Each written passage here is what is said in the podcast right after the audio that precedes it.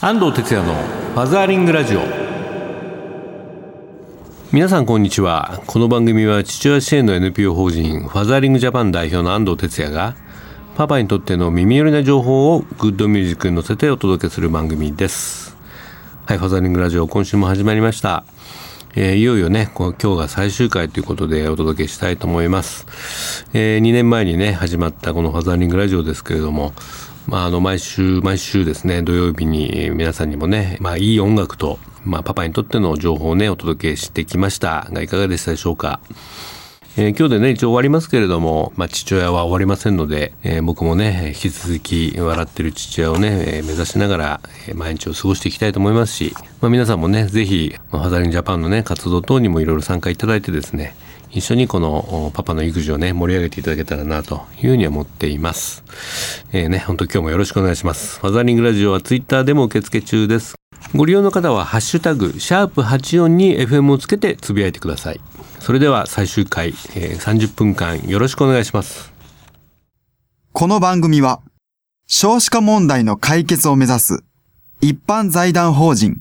ワンモアベイビー応援団の提供でお送りいたします。僕だけの王国に新しい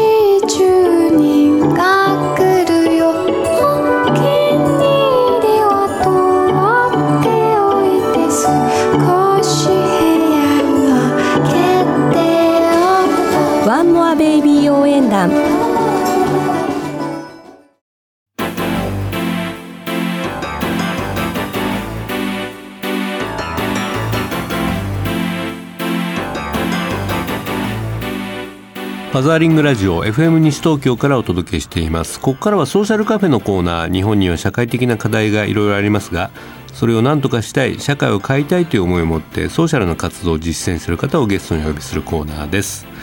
え今日のゲストはお電話がつながっています、え転勤 &IT コンサルタント産業カウンセラーの奥田美和さんです。奥田さんこんにちは。あこんにちは、はい、え以前ねファザージャパンのイクボスのあの会にも来ていただきましたけども。はい、はいえー、奥田美和さんということで転勤 &IT コンサルタント。はい。なんかいきなり気になっちゃう肩書きですよね。そうですよね、はい、転勤コンサルタントって多分日本に私ぐらいしかいないんじゃない？うん、あの転勤っていうのはね要するにあの会社員が、えー、地方に転勤するの転勤って意味なんですけどもね。はい、はい、奥田さんもこの転勤族だったんですか？そうです。あの父も転勤族で夫も転勤族。夫の転勤で6回はい6回引っ越してます。ああ9回も転職して。あそう転勤のたびにも9回転職してという感じですね、あなるほどね。あのただ夫についていくだけじゃなくて行った先でまた仕事も変えてしまうという。もう大変でしたけどね。うん。正社員から契約派遣パートアルバイト個人事業主まで経験されてますよね。はい、はい、そして2014年からワークスタイルクリエーションとして、まあ、起業されてはい、女性の新しい働き方を、ね、作られているということですけれども。はい、はい。であの転勤については99年から続けている転勤族の妻の支援活動転勤族協会 TKT48 はい。TKT48 はい TKT48 はいね。TKT48 ねどんなことをやってるんですか？はい TKT48 はあの全国47都道府県プラス海外合わせて48地域の転勤族の妻が集まったグループで、はい、あの主に地域活性化に関する、まあ、企画広報のサポートをしているグループです。地域の活性化今ね街づくりとか町おこしとかね、はい、地方創生ってありますけどまさにそれをやってるんだ。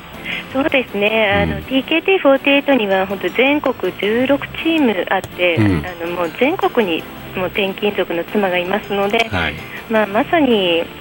もう自分が住んでいる地域を何とかしたいというメンバーが多いのでで私たちにできることはないかなということから始まりました。うん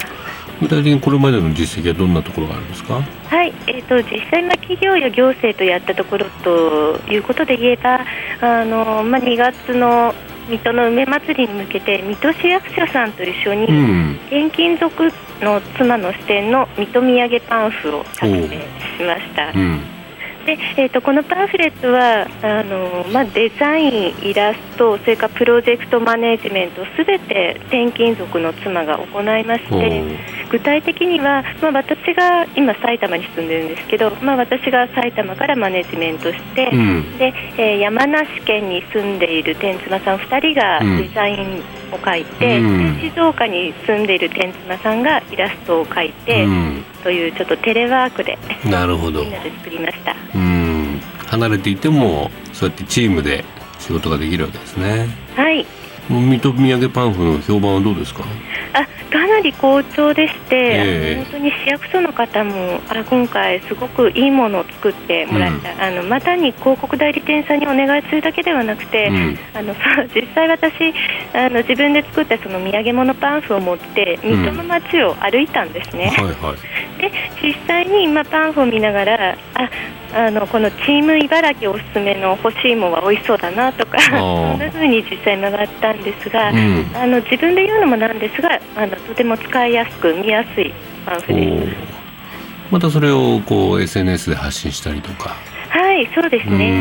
あのですから、まあ、水戸だけではなくて、まあ他の地域の行政さんとお話しすることもあるので、まあ、その時にお話しするとあ水戸はなんかそんなことやってるんだっていうふうに、あの水戸のあの知名度アップにも貢献できてるかなと思います。なるほどねなんかこう地元の人が自分の地域を自慢するのは分かるんだけども、はい、あの逆にまあ地元だから当たり前だけど転勤の妻たちが その外部の目じゃないけども、その他者評価みたいな感じでね、こんな美味しいものありますよとかいいスポットありますよっていうのこれはまた実はその外から見てる人たちも信憑性があるなって感じするんですけどね。そうですね、うん、あのその点で言えば、まあ、転勤族の妻というのは半分市民、半分観光客だと思ってまして、はい。はい転勤して1年目はずっと観光客気分であちこちも観光で巡るんですね、うんはい、で2年目ぐらいからはもうだんだん落ち着いてきて今度は地元の人しか知らないお店とかに行くんですが、うん、まあ、ですからちょっと旅行客が見た視点と、うん、ずっと地元に住んでる人が見た視点と、いいとこ取りの視点が出せるというのとあとまあ私たちの一番の強みはあの全国各地を転勤してきているので、はいはい、もう代々の転勤先で似たような視点で見てるんですね。なので例えば水戸土産でまあ干し芋有名なんですが、うん、まあ、実はあの群馬でも干し芋が有名だったりしますのでじゃあ群馬の干し芋と比べて水戸の干し芋はどこがいいんだっていうのを比較対象できるんですねなんです、うん、評価が、うん、で細かく比較対象してあの本当にその水戸のものにしかない本当の強みというのをなんかご提案できたところが、うん、あの結構良かったみたいですね。なるほど。まあ比較される方もまあウェルカムですよね、それはね。あ、そうですね。なるほどね。まあ、あとはやっぱり、まあ、普通転勤にねあの夫の転勤についていく妻っていうのは何かこう家に閉じこもってるようなイメージありますけれども、えー、まあ、そうやってこう、まあ、仕事をしてね少しこう自分のこうアイデンティティみたいなものもキープできるんじゃないですかね。そうですね、うん、あのまあ、実は今、まあ、仕事してみましたというお話しましたが、うん、あのやはり最初はその見知らぬ土地に行ってもう誰も話す相手がいないとか、はい、まあ、私はもう社会に必要とされてないんじゃないかというところが始まりますので、うん、もう最初はあの転勤族の居場所づくりということで、まあ、まずはランチ会に来ていただいて。でそこでお友達を作ったりですとか、まあ、今住んでいる場所をちょっと好きになってもらうっていうアプローチをしてから、でその後であの今度ちょっと会社に復帰してみたいなっていう方に対しては、あのまあ、イラストをちょっとお願いしたりですとか、はい、またはあのちょっと会社に復帰するほどのスキルはないんだけど私、ハンドメイドは得意なんだっていうような方には、うん、じゃあ趣味を生かしてちょっとあの講座の先生をやってみるなどいうふうに、まあ、キャリアサポートしてきたんですね。うん、でまあ、水戸市役所さんとか他の行政さんと一緒にやれたっていうのが、まあ、TKT を作ってから2年経って、うん、ようやく最近なので。そうですね。もうお友達作りしたいわっていう方から、うん、もう会社に復帰したいわっていう方がさまざまいらっしゃるので今ようやくそのいろんなニーズに対応できる土台ができたかなというところです、まあ、そのメンバーの多様性がねまたメンバーをこう呼び込むというかそういう部分もあると思いますよね。そうですね、うん、もうおかげさまで今800名になってますすごいですね、はい、もう中堅企業のようになってしまいましたので。今後なんか全国展開の配数メーカーと転勤族定住応援プロジェクトも企画されてるって聞きましたそうなんです、うん、あのこれ、まあえーと、そうですね。今月入ってから始まったお話なんですが、あのまあ、転勤族というのは、まあ、私も今悩んでいるところなんですが、うん、全国転々としている間にすごい好きな街がたくさんできてしまって、うん、どこにマイホームを買おうかってすごい次の住みかはどこにするかみたいな、ね、あそうなんですよ、であのハウスメーカーさんの方ではあの U ターン例えばまあ東京にいてその自分の出身地の田舎に家を建てたいっていう方にあの、まあ、どうにかしてなんかサポートできないかって考えていた時に、まあ、TKT を見つけてくださって。なのであの、まあ、一緒に何かできるといいねという話を始めたところです。まあ、全国の、ね、こう人口減少の自治体は今定住促進ってやってますからね。はいそういうところとうまく、ね、行政と民間でねやっていくと、ええ、まあ、それがあのまた女性の目線っていうのがねいいなと思いますね。そうですね、はい。うん。あとあの岡田さんは産業コンサルタントでしたっけ？もやってるし、はい。まあ、IT の方もやってらっしゃるし、はい、でその今度業務委託でサポートしてる会社がイクボス IT ベンチャー同盟に入るって聞いたんですけれども。そうなんですよ、はい、あの経営層を解き伏せましてはい、ちょっとイクボスなるものがこれから必須なのでちょっとイクボスを勉強していただいて、うん、まあ、IT ベンチャー同盟には入ってくれと、うん、解き伏せたところあのそうですね先日ちゃんと申請いたしましたので。そうですか。はい。まあ、あの報告を受けてですね、ね、この会社さんもこれからやっぱり人材をね取るためにいろんなことをやってほしいなと思いましたけどね。えー、うん。まあ、産業カウンセラーやっててどうどうですか？最近の働く人たちの様子というのは。あのまあ、TKT の転勤族の妻ですとか、うん、あとは一緒にいろいろお仕事させていただいているママ支援団体さんのママが見てますと、はい、あの34年前はまだ専業主婦の方が多かったと思うんですね、はい、ただ最近はあのもう正社員で働いてで妊娠、出産してもちゃんと育休で育休から復帰できてで時短勤務できるっていう制度ができてきましたので、はい、昔に比べてその専業主婦か正社員かっていう二者択一ではなくて、専業主婦かそれとも自分の生活を重点的に置いて、まあ、パートとか企業で、自分らしく働いている方、うん、もしくは会社で働いている方というふうに女性の働き方がすごく多様化していたような気がするんです。はいでそれに対して、まあ、行政とか企業もいろいろなサポートはしているんですが、うん、もうとにかく多様化しすぎてしまっているのでなかなかその全員に対してうまくサポートできてないなというのがちょっと、うん、あの実感しているところですね。そうですねどうしても確率的な制度に今まであの人をつけてきちゃった、まあ、日本のそういう働き方ですからね。はいまあ、特に、まあ、男性たちのね働き方は確実的でしたから、えー、でも女性がそういう多様性を生かせるような働き方ができてくるとね結局まあ僕は男性にもいいんじゃないかなと思うし。そうなんです、男性の働き方ももっと多様化すればね、えー、あのまさに育児が楽しくなってきたり、えー、いろんなねソーシャル活動もできるパパも増えるんじゃないかなと僕ら思ってるんですけどね。そうなんですよ、うんそうあの、まあ、TKT48 が実は転勤族の妻の会ではなく、うん、転勤族協会としているのは、うん、あの私は会社でもうパパには楽しく働いてもらって、うん、で家に帰ったらそのママが TKT でこんなことしたとか、うん、こんな仕事したんだって楽しく、うん、あの話すことでなんかみんな楽しく生きることができるなって、ね、はい、思ってるんです。いや家帰ってね奥さんが楽しい方がいいですよやっぱり。あそうなんですよ。特にあの引っ越し直後だと、夫も新しい職場になれるのに大変なのに妻がねちょっともう私嫌だとか言う疲れきちゃってね。ギスギスしてしまうので、まあ、ですからちょっと今の段階ではもうもう妻の方は私に任せてっていう感じで、ちょっとこれからはそのパパ、まあ、会社員の方、はい、で特に IT 業界は男性社員の方が多いですので、はい、ちょっと私がもう女性目線で IT 業界に切り込んでいって、はい、でもうちょっと育ボスを増やして、うん、もう IT 業界でももうパパ SE さんたちみんな定時で帰れるようななんか働き方改革まで提案できたらいいな素晴らしいですね。一緒にねタイプしてやっていきましょう。はい。はい。ねこうこの4月にまたね転勤される方も多いと思いますんでね。はい。もしあの気になったらあのホームページで TKT48 で検索すると出ますからね。はい、はい、ぜひご覧になって奥田さんにアクセスしてみてください。はい。はい。はい、というわけで今日のソーシャルカフェ、えー、最終回になりますけれども、えー、転勤 &IT コンサルタント、えー、TKT48 代表の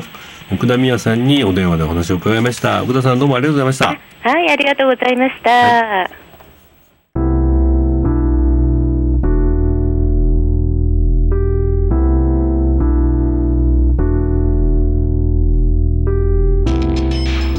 ファザーリングラジオ FM 西東京からお届けしています、えー、今日は最終回ということですのでねあのこの2年間のちょっと思い出をね最後に語ってみたいなと思うんですけども、えーまあ、ラジオをね始めたいということで、まあ、僕にとってあのラジオ DJ っていうのは昔からの憧れの、まあ、職業っていうかねやってみたいなと思ってたんですけれどもあの FM 西東京さんにね相談したらあの、まあ、ぜひやってくれということで、えー、2年間ね勤めさせてもらいました。まあ、ファザリングのお話を中心にですねあのいろんなゲストの方にも来てもらって、えー、2年間ですからおよそまあ100人以上ですよね、えー、来ていただいて、まあ、ソーシャルカフェやってきました。うん、まあ、どんな方がね来たか今ちょっと思い出してたんですけれども、えー、例えば、うん、今タイガーラジオね一緒にやってる、えー、子どもの家の施設長のね早川聡さんとかれから一緒にやってるねスリーキーズの代表の森山孝也さん。そしてフェアスタートのね代表の長岡哲平さん。この間なんか婚約がフェイスブックで発表になってましたけどね、まあ、こういうあの社会的用語の関係のね皆さんもたくさんね来てくれました、えー、改めてね僕もすごく勉強になったしよりそのタイガーマツキの方のね活動にも生きたなというふうに思ってます。それからあと、まあ、ワークライフバランス系なんかで言うとね、えー、スリールのね堀江敦子さん、うん、去年ねアイラで注目の新人陣も選ばれましたけども今ね大人気で公演引っ張りだこですよね。それから危機管理教育研究所のね国崎信江さんとか親父リンク。ねこれはあの発達障害のねお子さんの家庭を支援している NPO の代表のね金子さんとか、えー、子育て応援スペースとことこの平湯さんとかまあ、非常にこう今でもねいろいろ仕事で関わって皆さんがねよく遊びに来てくれました、まあ、こういう方たちとね一緒にやってると何かこう NPO 同士のねやっぱ連携っていうのはすごく大事だなっていうふうに、えー、再認識しましたし、えー、何かこうお互いこうね補完し合う関係性っていうのがねあの強化されたななんていうふうにね思ってましたね。あとそうそうあの又原ネットのね小坂部さやかさんがと去年年末ぐらいかな来てもらったんですけれども、まあ、それ以降あの大ブレイクっていうことでね、えー、アメリカで賞も取って週刊誌の表紙にもなっちゃうような、えー、もう今スーパーウーマンになってますけれどもえー、二頭夢乃さんとかね南波道夫さん、えー、ねじめりえさん、ね、マドレボニータの吉岡真子さんピルコンの染谷飛鳥さんとかですね、まあ、本当にこう NPO のね業界の中では、えー、有名なね人たちに来てもらって、まあ、それが SNS でねやはりシェアされることでこうファザリンジャパンにもね興味を持っていただける方も増えたんじゃないかなと思いますね。いやこうやってあの一覧見てますとねあの本当にこうなんかこういうネットワークね人材こそはねやっぱり本当に財産だななんて、まあ、このねパタリンラジオに来てもらったというだけじゃなくてですね、今後も何か一緒にこういろいろ楽しんで活動続けられたらいいなってね思っています。あのファザリングラジオあの、まあ、実際一番聞いてもらいたかったのはね、えーまあ、育児中のパパたちで、まあ、それに、ね、関するまあ情報を流してきたんですけれども、まあ、そういうパパからね最後のあのいつねお便りもいただきましたんでねちょっと紹介したいと思います。えー、安藤さん番組が終わると聞いてショックを受けました。2年前にファザリングスクール11期生としてお世話になりました。その後 FJ に入会したのですがなかなか子育てで活動に参加できずラジオでは安藤さんのお話を継続的に聞くことがファザリングを続ける一つの重要な要素になっていました。パパを温かく応援している声と雰囲気にまた今日も頑張ろうと思え社会活動で頑張る人の話を聞いて地域活動や仕事への意欲を高めおすすめ本を子どもたちに読んで好評で嬉しかったりと本当に僕にとって最もニーズにかなった番組でした、えー、終わってしまうのは残念ですが全国のパパたちのためにもこれから頑張ってください。2年間お疲れ様でした。というね、えー、中尾健二さんからね、お便りもいただきました。いやーこれ嬉しいですね。やっぱりこういううん、まあ、若いパパたちに、えー、聞いてほしいね情報をお届けしてきたわけですけれども。うん、何かねやっぱりこう男性、まあ、父親ってこう自分のやり方で少しね僕も昔そうだったんですけどね。固まってしまう傾向がありますから。こういったいろんなやり方あの情報をね聞いてあこういうふうに少しやればいいんだってちょっと肩の力がね抜けてくれるといいなと思うしあとは一緒にこう活動してる、うん、仲間がこんなにやっぱりいるんだとかですね、まあ、こういうことを知る上でもあのこの「ファザリングラジオ」はねえ何かお役に立ててきたかなというふうにも思います。えー、まあ、番組はねあの終了してしまうんですけれどもあの、まあ、これからも父親をね楽しむ、お父さんが、増えていってほしいなと思いますしやっぱり父親が笑顔になることでその家族あのママや子供たちもねきっとその笑顔になって豊かなねこう暮らしがそこにあると思います。まあ、男性ねやはりこう働いている人も多いんですけれどもえー、仕事だけではなくてですね、えーまあ、寄せ鍋型のねワークライフバランスって私も言ってますけれども仕事と育児、ね、仕事か育児かじゃなくて仕事も育児も地域活動も、ね、一緒になってこう楽しめるようなそういうやり方をぜひですねこれからも一人一人開発して、え、楽しんで、ね、子育て含めた自分の人生をね、えー、エンジョイしてほしいなと、ね、本当に思います。まあ、僕の場合もあの子育てはね、うん、もうだいぶ手のかかる時期は終わってきて、まあ、より一層今後はやっぱりソーシャルの活動とか、えー、あるいはもう一回ねこうちょっと自分の好きな音楽うんまたバンドなんかもねやってみたいななんて最近思ったりもしてます。まあ、やはりあの子育て期っていうのはなかなかあの、まあ、我慢するというかできないこともあるんですけれども、まあ、そうは言ってもね子どもの成長をやっぱり日々こう見続けることができたという意味ではね非常によかやってよかったなと思うし、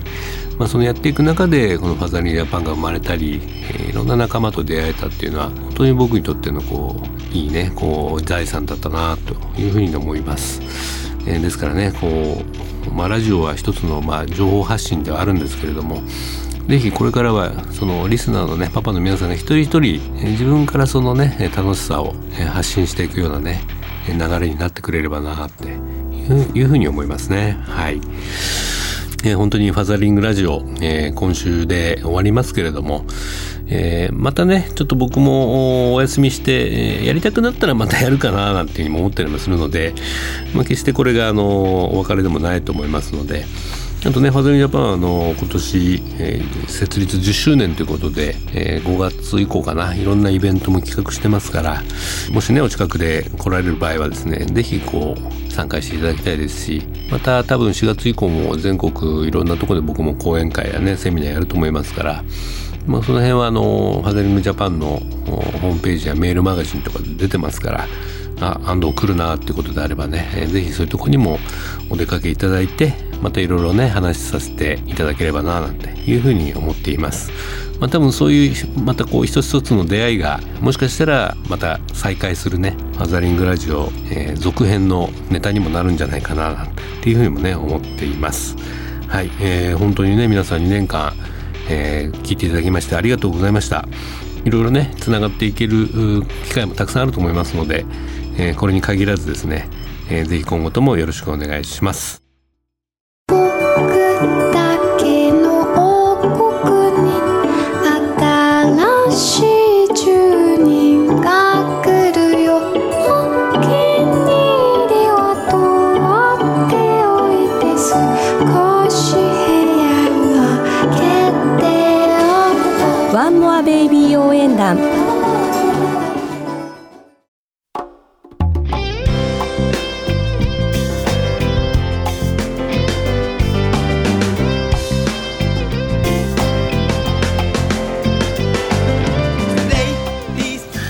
ザーリングラジオそろそろお別れの時間になりました。イベント情報ですがパパズ絵本プロジェクトの絵本ライブが3月30日10時半から阿佐ヶ谷地域区民センターで開催になります、えー、このファザリングラジオのねエンディングテーマ毎回かかりますけれども西村パパと田中パパそして僕の3人で3月30日阿佐ヶ谷に行きますのでよかったらご来場ください。はいというわけでねファザリングラジオ2年間、えー、聞いていただきまして本当にありがとうございました。